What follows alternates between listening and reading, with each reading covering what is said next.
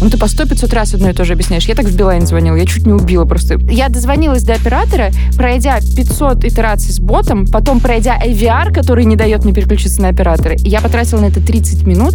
Я выхожу на оператора, он говорит, здравствуйте, Мария, чем могу вам помочь? Я говорю, нахер пошла просто, Мария, какого черта у вас так все плохо работает? Почему вы не можете делать так, чтобы клиент наслаждался положительными эмоциями? Какой стати? Вы мне извините. Я скандал такой учиню! Ответьте на мой вопрос конкретно. Почему? Я вас спрашиваю. А? Всем привет! И это «Предоставленные неудобства». Несерьезный подкаст для тех, кто любит хороший сервис, от тех, кто любит его создавать. Я Саша Ширяева, работаю в поддержке медиасервисов Яндекса. Это то, где вы слушаете Яндекс Музыку и смотрите Кинопоиск. Меня зовут Дима Наумовец, я отвечаю за мониторинг соцсетей в Яндексе. Если вы напишите в соцсетях что-нибудь плохое про Яндекс, я это увижу. А меня зовут Ксюша Скачкова. Я тоже работаю в Яндексе и руковожу поддержкой поискового портала. И несмотря на то, что все мы трое работаем в Яндексе, Пока. этот подкаст с Яндексом никак не связан.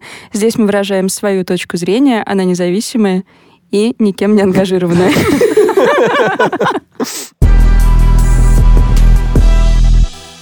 И мы начинаем по традиции с рубрики Новости! «Дима, что случилось в мире клиентского сервиса, что тебя взбудоражило?» Ничего хорошего, как всегда. В Москве пьяный помощник прокурора бил таксиста по лицу ксивой, унижал и угрожал расправой. Водитель приехал на заказ на улице Гарибальди, остановился, не доезжая 30 метров до указанной точки. В месте, где ждали пассажиры, остановка была запрещена. К машине подошли трое пьяных клиентов, один из которых помощник прокурора Черемушкинской межрайонной прокуратуры. Межрайонная прокуратура такая, как бы ни туда, ни сюда. Санал Насонов. Он начал грубо ругаться на работягу за то, что тот не подъехал ближе. Ну и, в общем, дальше вот мы узнаем, что водитель пытался отказаться вести агрессивных пьяных пассажиров, на что представитель власти показал свое удостоверение и ударил им бедолагу по лицу.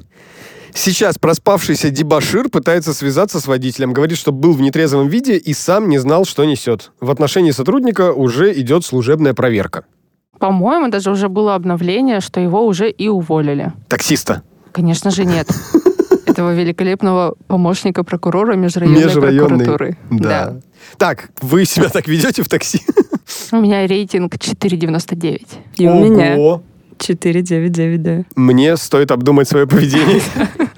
Скажи, ты там был на заднем сиденье в этом переплете? Но у меня как-то опустился до 4,3, и я прямо садь... А я очень вежливая, я дверью не хлопаю, всегда здороваюсь, поддерживаю разговор, если хочется.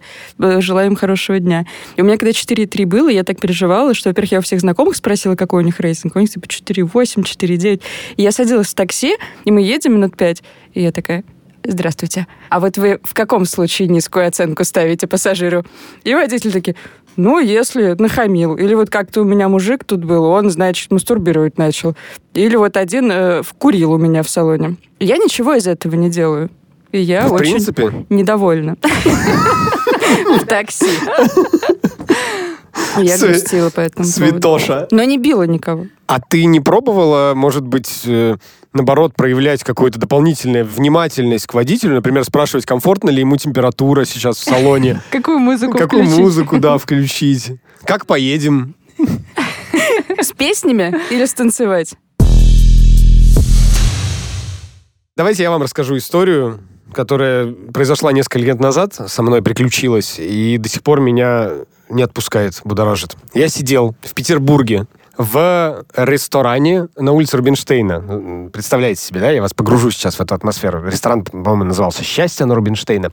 И за соседним столиком от меня сидело двое импозантных мужчин. Абсолютно импозантных. Им было... Они были в возрасте. И они очень какой-то живой, интересный диалог друг с другом вели. И такие у них голоса какие-то были интересные. Ну, в общем, я глядел на них и думал, что это же, наверное, непростые э, импозантные мужчины какие-то. Ну, потому что не могут простые мужчины в наше время сидеть в части на Рубинштейна и вот так вот э, заливисто друг с другом что-то обсуждать. Ну, и так я иногда на них поглядывал, и потом один из них достал э, телефон и своему визави, своему другу показал, говорит, смотри, какую мне афишу сделали. и показывает афишу э, на телефоне. И я тоже, к И ты в сожалению... это время Я- подходишь, Нет, а я вижу просто, в потому что телефон. как бы я сижу за этим другом. И я вижу, что на афише изображен тот, кто показывает э, на телефон. Прям, Скажи, е- Имя, кто? е- его лицо, его лицо, и написано Владимир.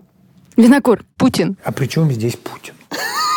Я думаю, что за импозантные мужчины сидят со мной в Не Петербурге? могут такие простые мужчины Жванецкий. сидеть. Владимир Жванецкий. Знаменитый Владимир Никто его не Жванецкий. знает просто. Давайте. Познер? О, А, да. ну ты бы его Я бы узнал да. На афише было написано Владимир Бортко. Кто это? Владимир Бортко – режиссер, сценарист, актер и продюсер.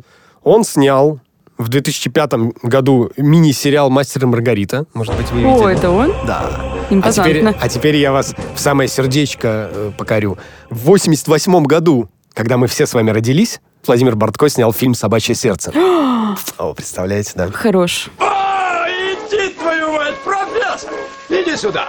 Выпей с нами! Так, и что же он? импозантные господа, среди которых был Владимир, э, просят счет, просят их рассчитать. И счет почему-то долго не несут. Ну, какая-то заминка, что-то происходит. И в этот момент администратор подходит к ним и говорит, извините, пожалуйста, у нас уже бронь на этот столик, вам бы надо поторапливаться. А они говорят, извините, мы уже попросили счет, и мы с удовольствием бы убрались бы к чертовой матери из вашего заведения, но э, нам не несут счет. Ну, в общем, то есть случается какая-то заминка. Она говорит, да-да-да, сейчас я разберусь. И он говорит, нет, давайте-ка позовите мне самого главного, я выскажу ему по этому поводу. И идет э, к столику через какое-то время девушка, там, наверное, какой-то главный администратор, и что делает наш прекрасный герой? Он достает тоже некую ксиву, молча протягивает ей ксиву в лицо и говорит, читай. Что-то подобное ты в своей жизни видела? А там дикпик. Да, я, кстати, не, не видел, э, что, что было в ксиве. Возможно, да. Да.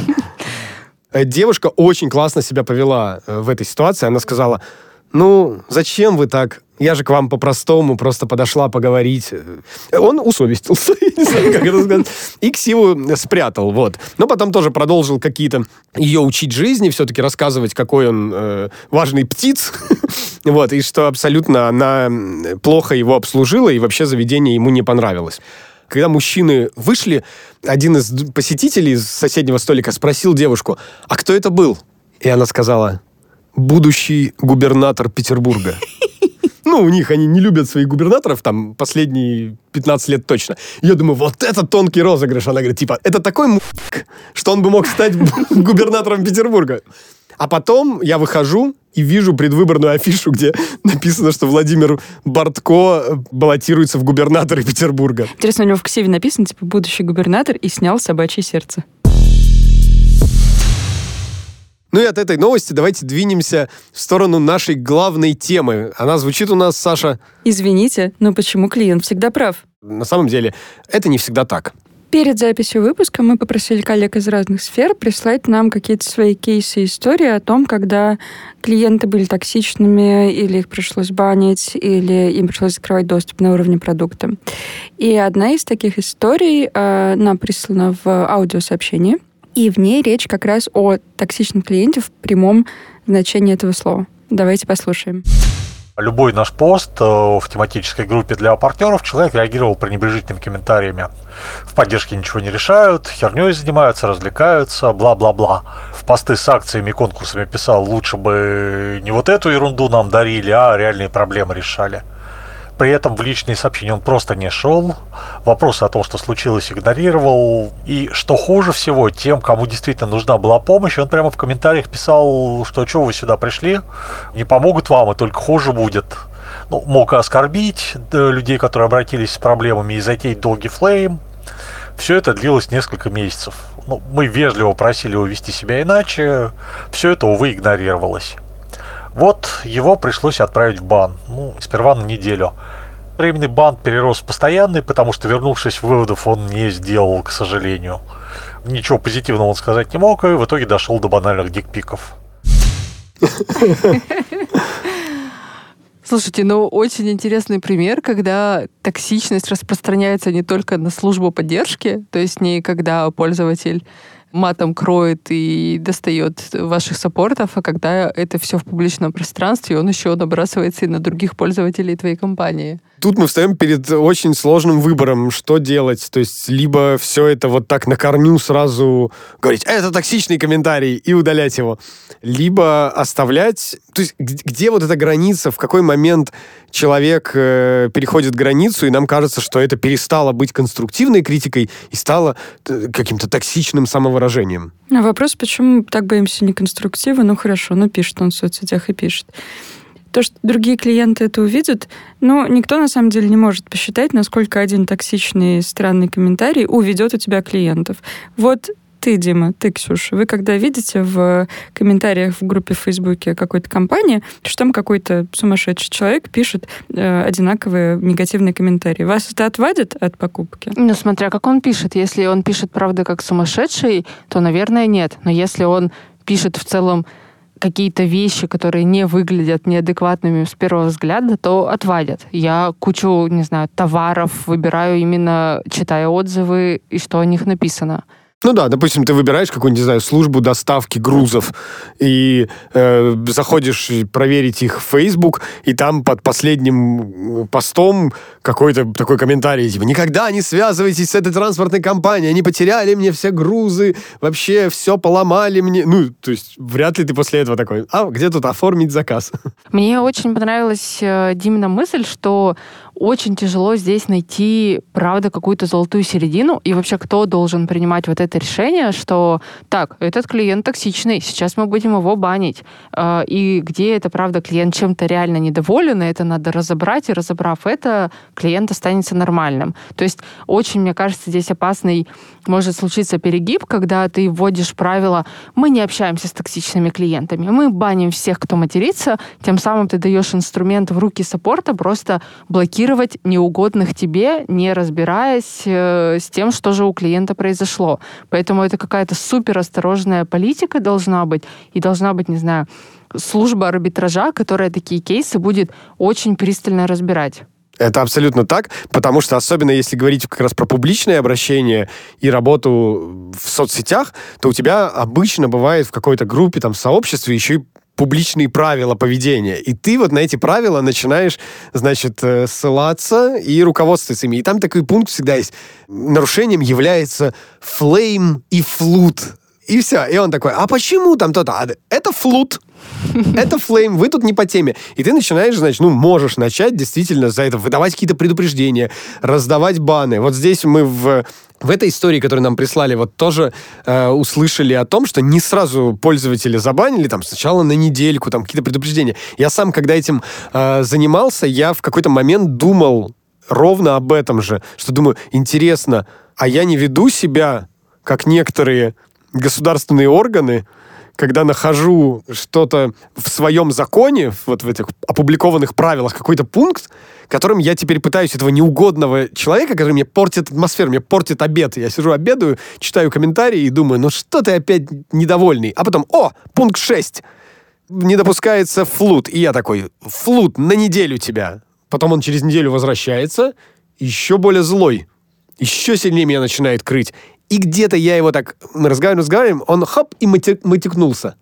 Пожизненный бан, навсегда тебя отправляю и радостно иду домой. И в этот момент я думаю, блин, они поступают, ну, не так же себя вот действительно ведут э, правоохранительные органы, когда пытаются найти в какой-нибудь законе зацепочку, чтобы, значит, сначала человека там на 15 суток, а потом на несколько лет. Э, это, это меня беспокоит. Я, в общем, думаю, что такая деформация может быть, когда у тебя в руках, во-первых, безграничная власть в виде э, администрирования твоей, твоего сообщества, во-вторых, какие-то публичные правила, которые ты можешь всегда трактовать в свою пользу. Ну, ты же как компания имеешь право любые эти рамки сделать.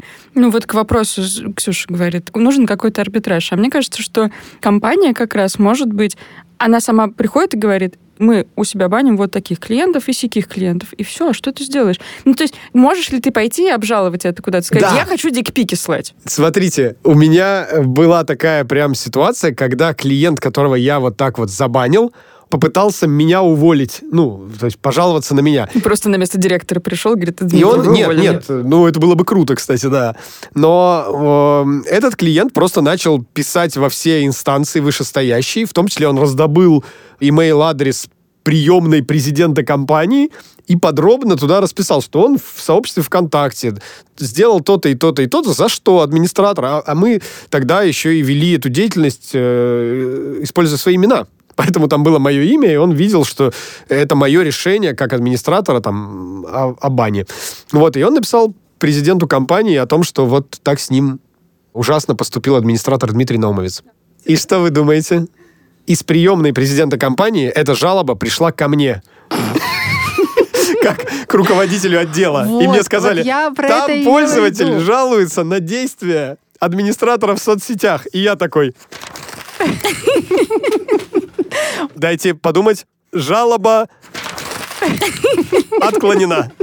Вот я это имела в виду, что не то, что должен быть какой-то внешний арбитраж, который проверяет, а вот ваши правила в компании и вот клиент, кто из этого прав. Нет, я про то, что внутри компании твоей же должен быть арбитраж, чтобы не давать вот этот инструмент блокировки заинтересованной стороне. Ну, то есть вот, допустим, А, ну, чтобы не саппорт? да, вот, э, допустим, какой-то пользователь ругается на саппортов, э, много звонит и пишет, и вот мне кажется, неправильно давать инструмент прямо фронтлайну что-то делать с этим пользователем.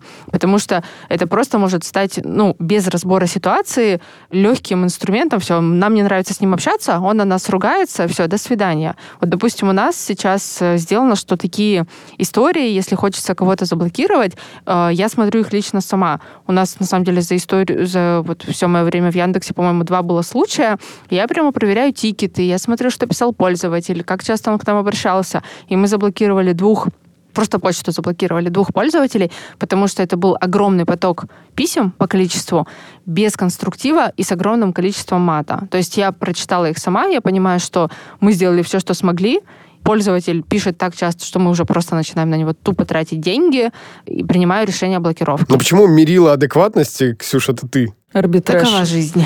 Слушай, а были случаи, я вот просто подумала, что мы Тут задача руководителя поддержки же еще защитить своих саппортов, потому что Мгм. их унижают, и мы должны какой-то тыл прикрыть. Вот у тебя были случаи, что саппорты жаловались или тем лиды жаловались, что там кто-то буянит, хулиганит, их матом кроет, а ты приходишь, смотришь, говоришь, ну, это можно разрулить, ребята, идите разруливайте. И они говорят, ну, пипец, а кто нас тогда защитит? Мне кажется, вот именно в этих двух кейсах ребята и пришли, потому что там был не просто мат, а были личные угрозы, типа, да чтоб вас там во все дыры и так далее. И именно, ну, правда, было так. И И все их не так уж и много.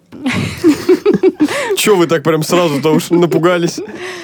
Короче, это опять палка о двух концах. С одной стороны, у тебя должны быть сформулированные правила для ребят, э, чтобы они могли, не знаю, отстаивать свои границы и понимали, что норма, а где не норма. И вот где им кажется, что границы нарушаются, и клиент уже ведет себя неадекватно, и они требуют защиты руководителя, вот эти кейсы, они приносят тебе, и ты как руководитель начинаешь с ними разбираться. Да, да, и учить с негативом работать. У нас довольно, довольно слабо мы с этим сейчас работаем. Мы Мгм. никакие там воркшопы, мастер-классы не проводим для ребят. Окажется, в поддержке это самое болючее. Вообще же есть такая теория, даже книжки на этот счет пишут, и там статьи выходят.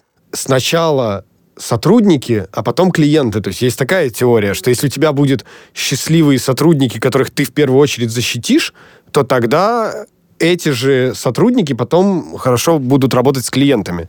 И мне кажется, что мы вот про это все-таки забываем, но в том плане, что мы это не, не делаем каким-то своим манифестом. Может, это я только не делаю. Ну, у нас должна быть какая-то граница. Вот Ксюша правильно говорит. Мне кажется, должен быть очень четкий алгоритм, по которому ты можешь откалибровать любой диалог. Типа мат, не мат, угроза, не угроза, переход на личности и так далее. Вот про личности еще очень помогает в этом плане использование аватаров как раз. Когда вы в поддержке, э, я замечал, что многие компании не отвечают от имени сотрудника. И мне сначала, когда я первый раз с этим столкнулся, я думал, ну, ну что же это такое? Я вот как раз в компании-то отвечал э, от своего имени, получал жалобы потом от э, президентской канцелярии, значит, на свой счет. А тут, я думаю, вы как-то скрываетесь за какими-то вымышленными именами. Но потом мне объяснили, сначала мне объяснили, а потом я своими глазами увидел, как сотрудник, когда отвечает от своего имени, ему потом клиент пишет, используя его имя, что он некомпетентный, ужасный, что ему место вообще не в клиентском сервисе, а на помойке и так далее, сотрудник просто плачет. Вот. А когда э, он отвечает от какого-то вымышленного коллективного, ну давайте, как его могут звать? Саппорт Саппортович. Саппорт Саппортович, да. Вот ему говорят, Саппорт Саппортович, вы абсолютно некомпетентный. То конкретный оператор Игорь э, в этот момент сидит и думает, да, блин, А еще это очень удобно для, когда у тебя много операторов. Ты просто не видишь, что у тебя в чат зашла Мария, теперь в чат зашла Алиса, теперь пришел Дмитрий, и все они хотят тебе помочь. У тебя всегда это саппорт Саппортович, и ты даже не замечаешь, что там на, на Но клиентам, насколько я знаю, вот слышу от друзей, это не очень нравится. Да какая разница? И тебе главное, чтобы вопрос решили. Чё тебе, какая разница? подкаст о хорошем Алиса клиентском сервисе. или Миша его решает. Не, ну, по сути, я, Какая тебе разница? я верю, что это булшит про вот этот подход. Типа, мне надо знать имя, кто мне помогает. Мне надо, чтобы проблемы решили. Я еще вспомнила историю про защиту своих сотрудников. На прошлом месте работы мы поддерживали не только пользователей и партнеров, и был один партнер, который звонил к нам консультироваться по продукту. Они консультируются по продукту, это помогает им дистрибуцировать э, наши продукты уже своим конечным клиентам.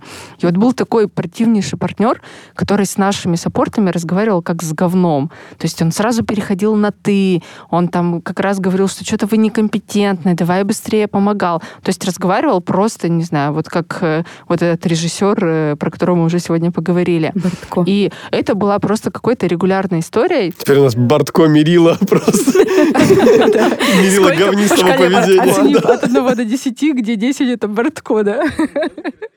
И мне начали жаловаться мои ребята, я послушала эти звонки, и правда, там было столько токсичности и столько высокомерия, и, и я передала это все команде, которая работает с партнерами, и когда представитель этой команды общается с ним, чувак просто душечка, то есть он вот именно Мгм. пользуется тем, что когда он общается с кем-то более высокой должности в нашей компании, ведет себя адекватно, а когда он общается, условно, с простыми саппортами, в кавычках, он позволяет себе невозможное. И мы просто тогда приняли решение, что он не будет звонить в наш колл-центр, потому что здесь мы не готовы с ним общаться, и здесь как раз сработало то, что мы защитили своих ребят от токсика.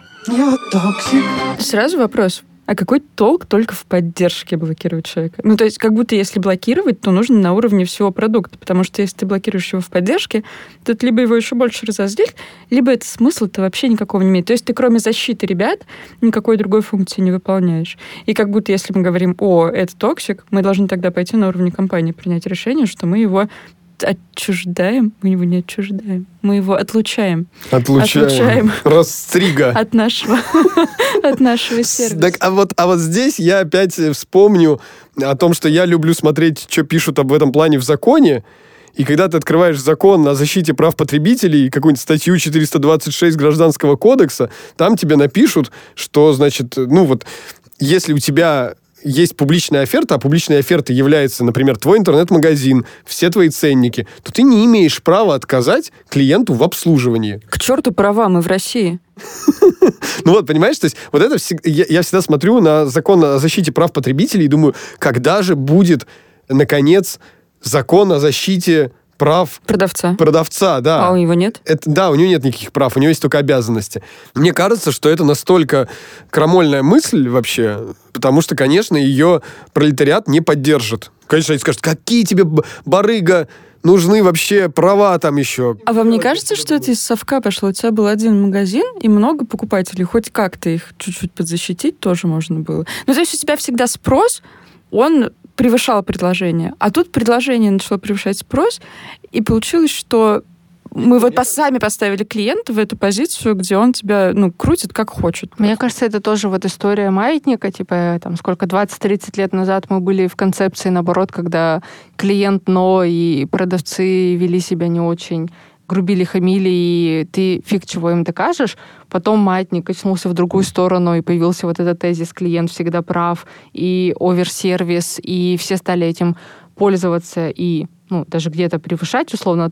А сейчас как будто бы маятник начинает идти в середину, и все эти истории про таксистов или про курьеров, когда компания начинает вставать на сторону своего сотрудника и правда разбираться в ситуации, и ну, становится таким, не знаю, справедливым судьей, Кажется, что наоборот мы очень близки к тому, что будет, возможно, и в будущем какой-то закон о защите прав продавца, потому что все как будто бы к этому идет. Я очень надеюсь, что Ксюша права, и мы найдем какой-то баланс. Мы начали немного говорить про то, что сейчас продавцам супер сложно. Давайте как раз поговорим про потребительский экстремизм, когда это не просто токсичный клиент, а когда он использует э, компании для получения какой-то выгоды и прямо обманывает их. Есть история маленькая, это супер мини-кейс, э, то, что нам как раз прислали. История про токсичного клиента. Один из сервисов доставки еды в э, Петербурге, и была клиентка, которая регулярно, с периодичностью пару раз в неделю заказывала роллы, потом жаловалась на то, что дети их поели и отравились, а может быть, правда, травились, получала бонусы и снова заказывала. Вот, ее в итоге забанили. Вот это как будто бы... Мать года. А вот роллов еще принесла. Покушай. То есть она таким образом что все-таки, давай называть вещи своими именами, Наживалась на компании. Кейс понятный. Подозреваю, что у какой-нибудь Яндекс Еды таких э, миллион, наверное, случается. Помню, как-то я пожаловалась Славке, что мне персики тухлые привезли. А они мне две коробки персиков привезли. тухлых. Не тухлых. И я сижу и думаю, красота. И ем персики. То есть вот понять, как работает механизм и пойти его взломать, у нас О, в да. плюсе это тоже часто происходит. Ну, то есть, когда люди понимают, какие там есть механики, чтобы где-то баллы получить, там есть какие-то фродерские целые форумы, где они все это обсуждают и так далее. Они говорят, пойду, обману систему. Пойду наживусь на них, потому что для них... И, и я их тоже понимаю с этой точки зрения. М, для потому что ты клиента тоже это гнилая немножко в- как внутри. персик. Потому что для клиента это огромная корпорация, которая некоторую несправедливость несет в его мир. И ты вроде как думаешь, ну хоть тут наживусь на них. Ну, вот понимаешь, возьму. э, как бы с какой стороны на это глядеть? С, с точки зрения наживы или нет? У нас вот был ряд клиентов, когда я работал в интернет-магазине, они находили самый дешевый товар на сайте, который там с кучей каких-то скидок, потому что остался один экземпляр.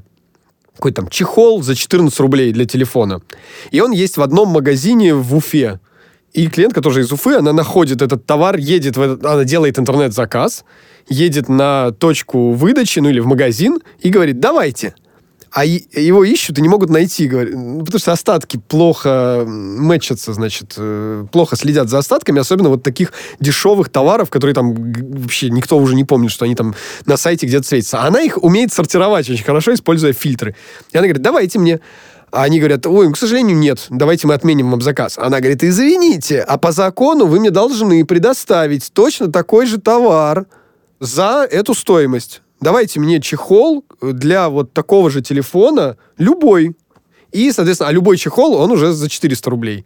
А она его берет за 14 рублей, которые были указаны на сайте.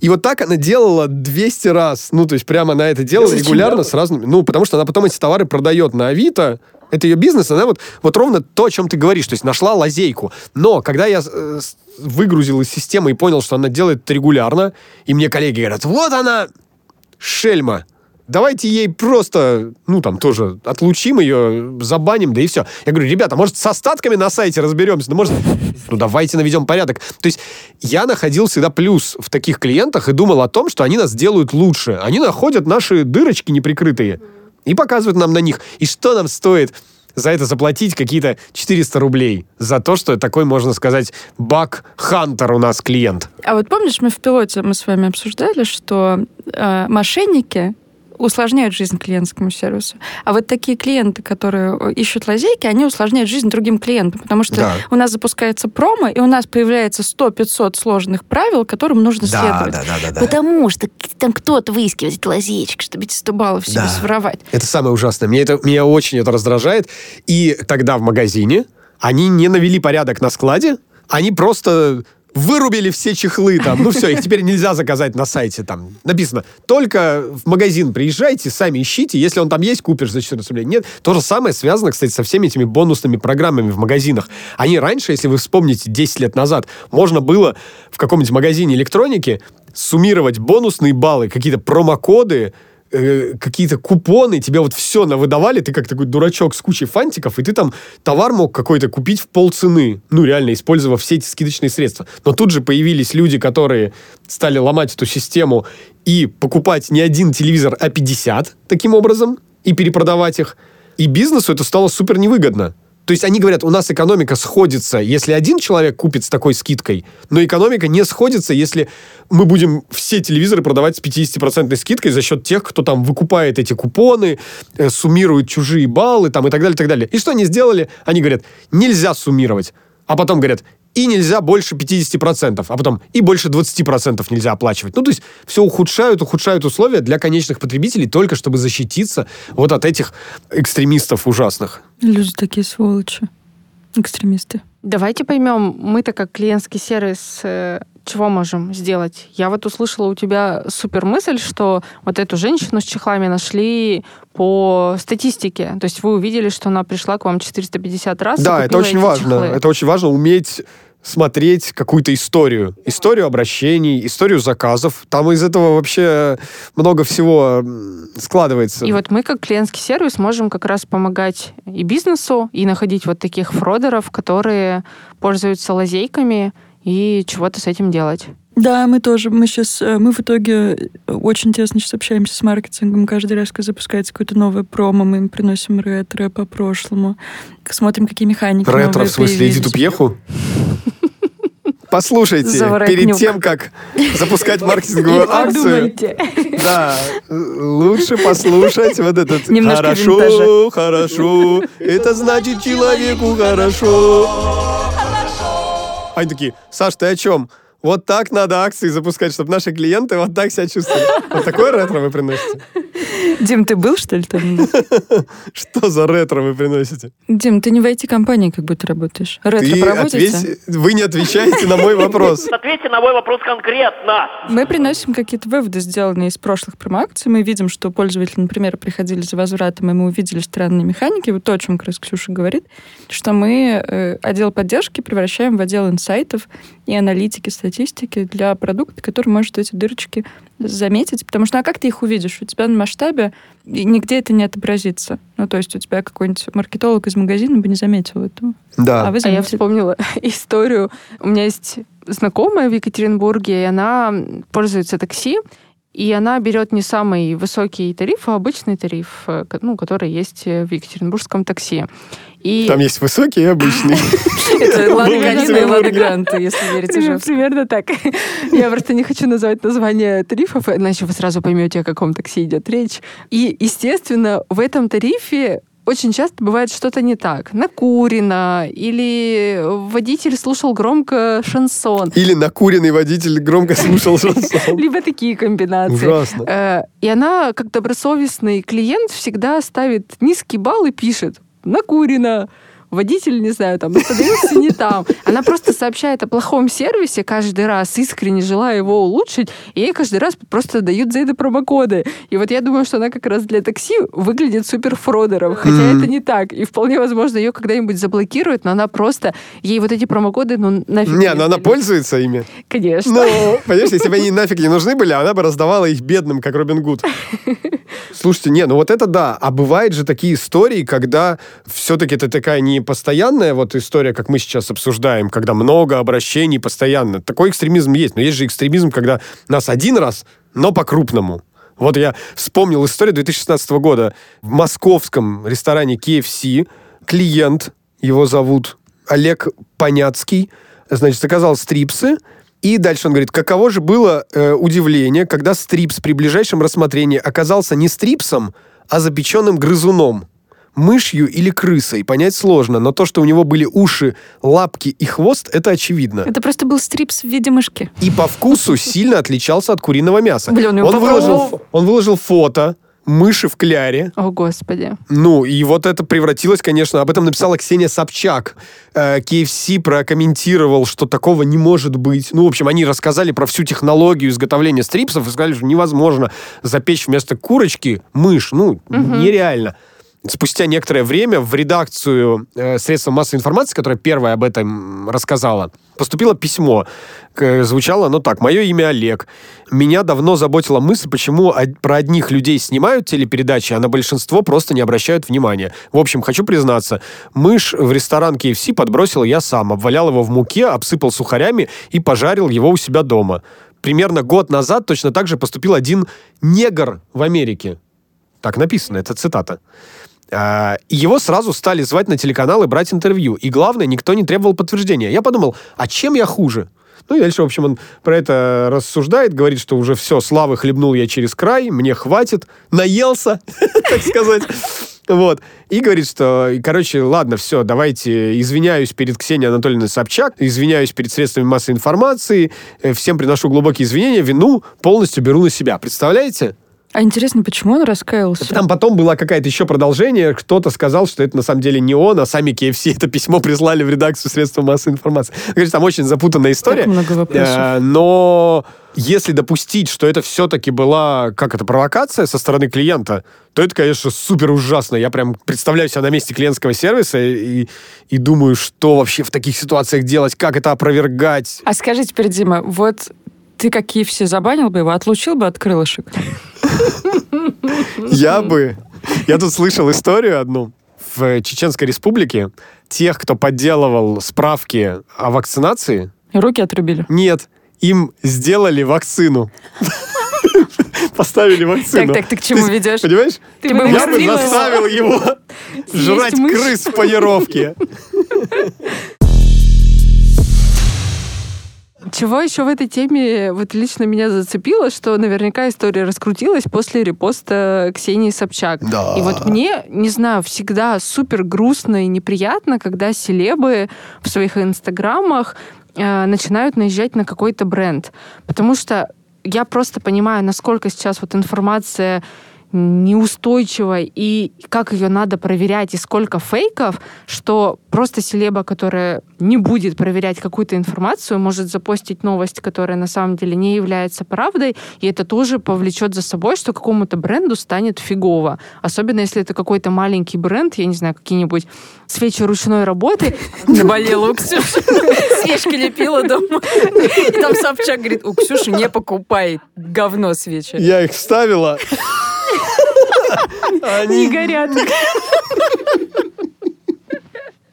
Мне кажется, это просто с их стороны использование своей широкой аудитории, они не думают о последствиях. Короче, мне это всегда дико не нравится. Слушай, ты говоришь, Попробуй. не все так однозначно. Да. Ксения Анатольевна. Всегда есть вторая сторона, о которой мы ничего не знаем, но когда у тебя 50 миллионов подписчиков, и ты ругаешь какой-то бренд, эти 50 миллионов подписчиков, большая часть из них не будет разбираться и Ты начнет 20 минут назад Бортко обосрала с ног до головы, не разбираясь, поверила в мою историю. Я, может, Даже не вообще- знала, кто такой вообще до этого момента. Я наврал с три короба, может, вообще я путаю Бортко и Михалкова. Я считаю, что это перекладывание ответственности с людей, которые критически... А и так с этим проблема, никто критически не хочет мыслить. Эра fake news, она... Почему проблема? Потому что люди ленивые, не хотят перепроверять. А ты говоришь, пусть селебы думают об этом, что у них там такая аудитория. А я скажу, пусть аудитория умнеет. Ну, за аудиторию.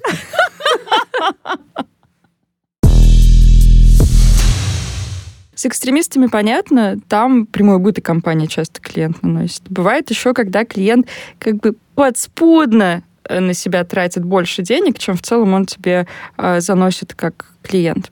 У нас в одном из сервисов такой есть. Хотела сказать, был, но он все еще есть. Мы его не забанили. Спойлер. В какой-то момент в инструкции для саппортов про него появилась целая страничка, как его отличить, о чем он будет писать и что с ним делать. А история началась с того, что несколько лет назад в поддержку пришло письмо с э, просьбой поправить информацию на сайте. И в целом процесс занимает какое-то время, у нас там не дикие SLA, и клиент надо было подождать. Проходит час, он пишет еще раз, говорит, правок все еще нет. Мы говорим, ну да, нет, мы в курсе, надо подождать немножко. Он пишет еще раз, говорит, где мы правки? Мы говорим, сейчас подожди, мужик, сейчас будут правки. Он пишет еще раз, еще раз, еще раз. И в итоге не получ... А мы не успеваем, там правки даже не от нас зависят, а от редакторов сайта. Поддержка-то сделать ничего не может. Они говорят, ну чего вы, господин Лапки у сударь, вас. милздарь. И в какой-то момент количество этих обращений, я сейчас не скажу за сколько, но за несколько дней, переваливает за тысячу. Мы не успеваем их обрабатывать. У нас образовался огромный бэклог, потому что в целом поддержка небольшая была на тот момент. Там было не так много людей, не такая большая очередь. И мы смотрим на это и думаем, а, а ш- что вообще с этим можно делать? Вроде как банить его, ну а что банить? На какой-то момент поддержка перестает отвечать. И он еще больше злится от этого и спрашивает, где же мои правки? А поддержка все еще не отвечает. Правки тем временем, кстати, редакция делает. Мы просто перестаем на провокации отвечать и тратить на это деньги поддержки. А потом пишет его мама. И говорит, где правки? Сын вам отправлял правки. Они где? Ребята саппорт подозревают, что это не мама. Но какая разница? И когда клиент понимает, что ему не отвечают с того аккаунта, он начинает просто кучу новых аккаунтов генерить. Мама, еще кто-то. И в итоге Я там брат, деверь. Какие вы еще знаете? кузина. Кузина. Ты давно стал кузен? Я крестный. отец.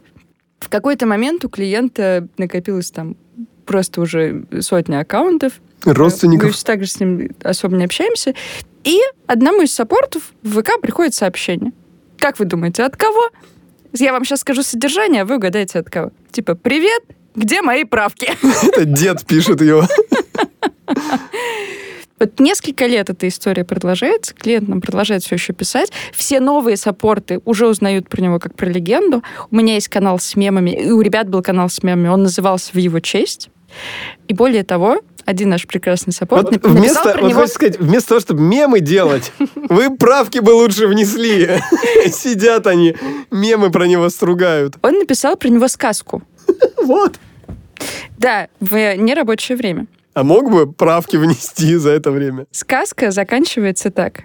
Сегодня я заступил на смену, но ждал сообщения от друга. Поэтому ВКонтакте был открыт в соседней вкладке. Спустя час я услышал родное уведомление. Улыбка растянулась на лице.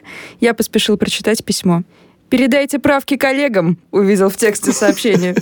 Сердце сжалось и стучало где-то в ногах. Я медленно подался вверх, и в имени отправителя увидел только одно — имя клиента. Это на фанфик какой-то похожий. Да, я на обожаю. При- Привет всем нашим саппортам. Я думаю, что это моя лучшая пока история, когда есть сказка про клиента. Вот вы охренеете, когда он придет в офис со всей своей семьей, и это все будет не вымысел. ну, Ребят, вообще, вот шутки а если шутками. он начнет оставлять комментарии под нашим подкастом?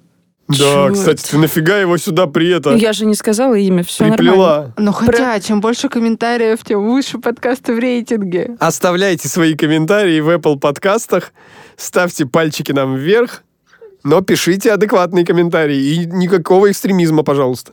Если будете флудить, мы вас забаним. При прийти в офис у меня один раз приходил не клиент, но человек, бывший работник, которому мы в рекламном агентстве никак не могли э, отдать деньги, и он прям схватил арматуру и запустил в меня этой арматурой. Поэтому я после этого в целом чувака, который за правками придет, я не боюсь, потому что я тогда чуть не умерла. Эта история еще и про то, что клиент не просто мешает саппорту, а еще и начинает стоить компании дороже, э, мы тратим на него много денег, чем деньги, которые он в итоге нам приносит. И это вот классная история из B2C, а еще в B2B такое часто бывает, когда клиент покупает супер маленький тариф, самый дешевый с минимальными услугами, а потом он просто начинает терроризировать э, поддержку или еще какие-нибудь службы внедрения, прося доработки, консультируясь по каждому вопросу, он не желает читать справку, он просит все ему расшифровать, и ты в итоге как раз, если ведешь статистику и понимаешь, кто сколько тебе пишет, за сколько тебе это стоит, в итоге понимаешь, что там на каждую тысячу рублей ты потратил на него 10, 20, 30 тысяч просто на то, чтобы отвечать на его вопросы. И вот здесь это не про то, что клиент не прав, а про то, что как будто бы это тоже повод отказаться от клиента. Ну, мы все-таки здесь про бизнес, а вот бизнес здесь как раз не клеится. Ну, то есть, для- ну, для начала нужно научиться это считать. Еще может быть, что клиент просто нездоров, ментально нездоров. Это правда. Но можно, ну, опять-таки, с нездоровыми людьми мы сделать ничего не можем, а вот как раз со здоровыми, но Как которые... ты говоришь, как будто тебе хотелось бы. Моя мысль, что неплохо бы выделять клиентов, которые намного пишут, мало платят, и что-то с ними делать, потому что это еще и означает, что, скорее всего, наши услуги, наш продукт им не подходят. В правилах у таких сервисов, как Telegram, ну, по крайней мере, у ВКонтакте, я прям помню, я нашел такое правило, что сервис предоставляется как есть. Да-да, Вот ты классный пункт такой, Главное и мне он просто- очень нравится в бесплатных сервисах. честно об этом заявить. Типа, ты, плат... ты не платишь, не получ... нет поддержки, мы на тебя тоже не тратим деньги. Ты платишь мало, ну, там какая-то есть, ну вот. И это вот, кажется, вот я, в общем, сейчас сформулировала для себя, что вот это тот баланс, к которому бы я хотела прийти. Блин, а что клиенты-то вообще думают в этот момент? Вот ты идешь матом крыть поддержку, что в твоей голове происходит? Зачем ты это делаешь? И спросила в Инстаграме просто ребят поделиться опытом, как банила ли их поддержка, хамили ли они поддержки. И, скорее всего, это мой информационный пузырь, в котором я живу. Но все мои знакомые сказали, что да, они так или иначе переходили на какой-то, ну, какие-то грубости себе позволяли. Но... Скажи мне, кто твои друзья, я тебе скажу, кто ты. Это ты взял такие друзья, которые постоянно ну, половина хамят, из тех, поддерживают? кто работает в клиентском сервисе, они сказали, что нет, конечно, потому что я понимаю, что нет смысла тут ругаться. А вторая половина А откуда? вторая половина, которые ругались, ты по IP вычислишь. Нет, я имею в виду, откуда они в твоей жизни? Из разных сфер. Школьные твои друзья. Понятно, хорошо. Но у них у всех, во все, как бы ни звучала история, это всегда ситуация, когда они как клиенты оказывались в беспомощном положении, и они объясняли поддержки по 100-500 раз одно и то же, поддержка не могла их понять, и они уже от бессилия говорили, слушайте, ну черт, ну позовите, я не знаю, администратора еще кого-то. И я Вот такую ксиву видел хоть раз? И я подумала, что это защитная реакция клиента всегда. Ну, то есть, если мы отметаем ментальное нездоровье или еще что-то, это вот ощущение несправедливости и неспособности повлиять, хоть как-то выйти из этого круга ада, куда тебя поддержка загнала. Ну, ты по 100-500 раз одно и то же объясняешь. Я так в Билайн звонила, я чуть не убила просто. Ну, я, понятно. ну, я дозвонилась до оператора, пройдя 500 итераций с ботом, потом пройдя IVR, который не дает мне переключиться на оператора. Я потратила на это 30 минут. Я выхожу на оператора, он говорит, здравствуйте, Мария, чем могу вам помочь? Я говорю, нахер пошла просто, Мария, какого черта у вас так все плохо работает? Потому Короче, Саша нам пыталась рассказать под видом историй про своих друзей. как Она она говорит, один мой всех». друг один раз послал оператора в Билайне. А на самом деле это она. Я просто хочу напомнить, что есть не только сторона бизнеса, которую мы видим, но мы периодически все-таки забываем, что у клиента есть его что-то привело в эту точку. И не всегда это может быть очевидно, но, возможно, нам со стороны поддержки все-таки стоит посмотреть, а не слишком ли много усилий клиенту приходится затрачивать, чтобы решить свою проблему, чтобы донести ее до оператора. Конечно, я не согласен, и я думаю, что мы обязательно одно из следующих выпусков посвятим солидарности в поддержке, про то, как мы, являясь сотрудниками клиентского сервиса, сами себя ведем, обращаясь в другие компании. То есть, подожди секундочку. Кейс, когда я не могу решить задать простейший вопрос, где компания сделала все, чтобы удешевить поддержку, наворотила там 100-500 слоев бота, потом сделала то же самое в голосовой поддержке. Ты считаешь, что я тут как клиент должна такая... Такие вы А как я классные, считаю, здравствуйте. Ты узнаешь в одном из наших следующих выпусков, когда мы про это поговорим. Мне кажется, опять мы можем сделать супер классный вывод, что мы должны знать историю клиента, чтобы подстраиваться под него. И, наверное, если бы Мария сперва сказала, Александра, я вижу, что вы обращались в бота, Да, а еще застряли на нашем абсолютно, да. IVR, я тебе сейчас, тебе, вам сейчас помогу. Сейчас, Сань, минутку повиси, сейчас порешаю вопрос. Было бы совсем по-другому. То есть это опять про то, ну, я пытаюсь сделать вывод, как мы можем стать лучше, если мы начнем если мы начнем хранить историю клиента и ставить, не знаю, какие-нибудь теги про то, что мы где-то уже с ним накосячили и подстраиваться под это, то конфликтных ситуаций будет сильно меньше. Сама виновата. Абсолютно. Потому что для клиента оператор — это просто лицо компании. Это не какой-то Вася Пупкин конкретный. Это представитель компании, а эмоции все эти негативные ты конкретной компании испытываешь, а не к поддержке. А ты, Дима, ничего не расскажешь сейчас в ответ, потому что ты расскажешь это в А я следующем думаю, выпуске. этот вывод звучит так. Саппорт должен всегда задумываться, а что я сделал для того, чтобы на меня не орали? Засранец.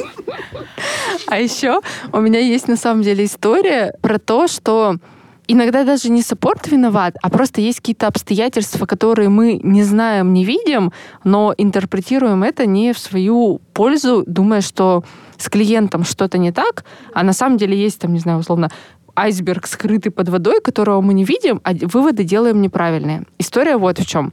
Вся та же команда поддержки, которая обслуживает и пользователей, и партнеров. И звонит партнер, а мы видели, что это обращается партнер, то есть CRM подсвечивает, что это там партнер такой-то. И ко мне подходит саппорт после разговора и говорит, Ксюш, мне сейчас звонил партнер такой-то, он пьяный в говно, он не может связать два слова. Он задает вопрос вот по продукту, но он пьяный. Я с ним 20 минут общался, э, наверное, это что-то не так. Ну, мы такие обсуждали, ну да, странно, ну ладно, окей, бывает, давайте пока, типа, следим за ситуацией. Через, там, 20 минут этот же партнер звонит другому консультанту, задает вопросы, и, ну, а мы сидели все в одном кабинете, то есть мы понимали, что опять та же ситуация, и тут, тут как бы даже дело не в том, что страдают саппорты, потому что в целом там не было ни оскорблений, ничего, ты просто слышишь, что человек не алло. Как он продает продукты это нашим конечным пользователям, если он пьяный? Я начинаю переслушивать эти звонки реально. Как бы просто... Это я не знаю, какая степень опьянения. Я думаю, ну все, звоню в команду, которая занимается работой с партнерами, их привлечением и так далее, рассказываю ситуацию, там поясняю, типа, давайте, может быть, не знаю, как-то свяжемся, заблокируем его, чтобы он как бы не общался с пользователями. И на что они мне говорят?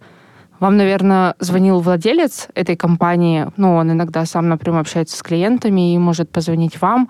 У него просто инсульт был, поэтому он так разговаривает. Это его нормальная речь, у него просто инсульт. Нам было супер стыдно, это то, чего мы не видим, и вот поэтому не хочется делать поспешных каких-то выводов и пытаться понимать, что мир шире, чем он есть. А у меня вопрос. У вас претензия была просто к тому, что он пьяный, или к тому, что он говорил вам гадости, грубости? Потому что если он говорил грубости, то какая разница, инсульт это или опьянение? Нет, там был нормальный разговор, но, э, скажем так, мы, наша мысль понеслась дальше. Пьяный партнер продает продукты нашей компании, пьяный общается с пользователями, с конечными. Типа, Не, ну это очень классно, что вы для себя этот вывод сделали, потому что сейчас же, возвращаясь к с того вообще, с чего мы начали, с ситуации с бедным таксистом на улице Гарибальди. Ведь очень часто мы такие же ролики, такие же ситуации видим, когда, например, слабослышащий водитель приехал на вызов, и человек э, не увидел это предупреждение, пользователь такси, и начинает как-то тоже с ним не так коммуницировать, пытаться от него что-то добиться, говорить, что у меня какой-то попался неадекватный водитель, и я тоже, когда эти истории вижу, всегда очень переживаю. Ну, в общем, хорошо, что мы об этом говорим, и действительно важно на такие вещи обращать внимание и, и включать критическое мышление. И разбираться, да, и как бы вы должны здесь быть вот этим судьей, который готов банить всех, кто слово скажет против ваших саппортов, и наоборот, не саппортов кидать, там, не знаю, под матерящихся пользователей, и разбирайся, клиент всегда прав, а вот как раз включать здравый смысл, разбираться. Подписываюсь под каждым словом. А вы подписывайтесь на наш телеграм-канал «Собачка неудобства» в Телеграме. А свои вопросы и свои комментарии и пожелания вы можете присылать телеграм-боту «Неудобство, нижнее подчеркивание, бот». А теперь, как говорила моя мама, закругляйтесь! С вами был подкаст «Предоставленные неудобства». Я Саша Ширяева из поддержки медиасервисов. Я Ксюша Скачкова из поддержки поискового портала. Я Дима Наумовец из мониторинга социальных сетей. Яндекса. Спасибо создательницам подкаста Ковен Дур за их книгу «В голос». Э, Нескучное руководство по созданию подкаста. Эта книга э, нас вдохновила на создание нашего подкаста. А еще спасибо огромное снова Ильдару Фатахову, который слушает это все до монтажа, а потом помогает превращать эти записи в один классный выпуск. Спасибо, Ильдар. И спасибо Владимиру Бортко за то, что так и не стал губернатором Петербурга. Может, еще станет. Ну, а как говорила моя бабушка, дальше уже без меня. Пока. Пока. Пока.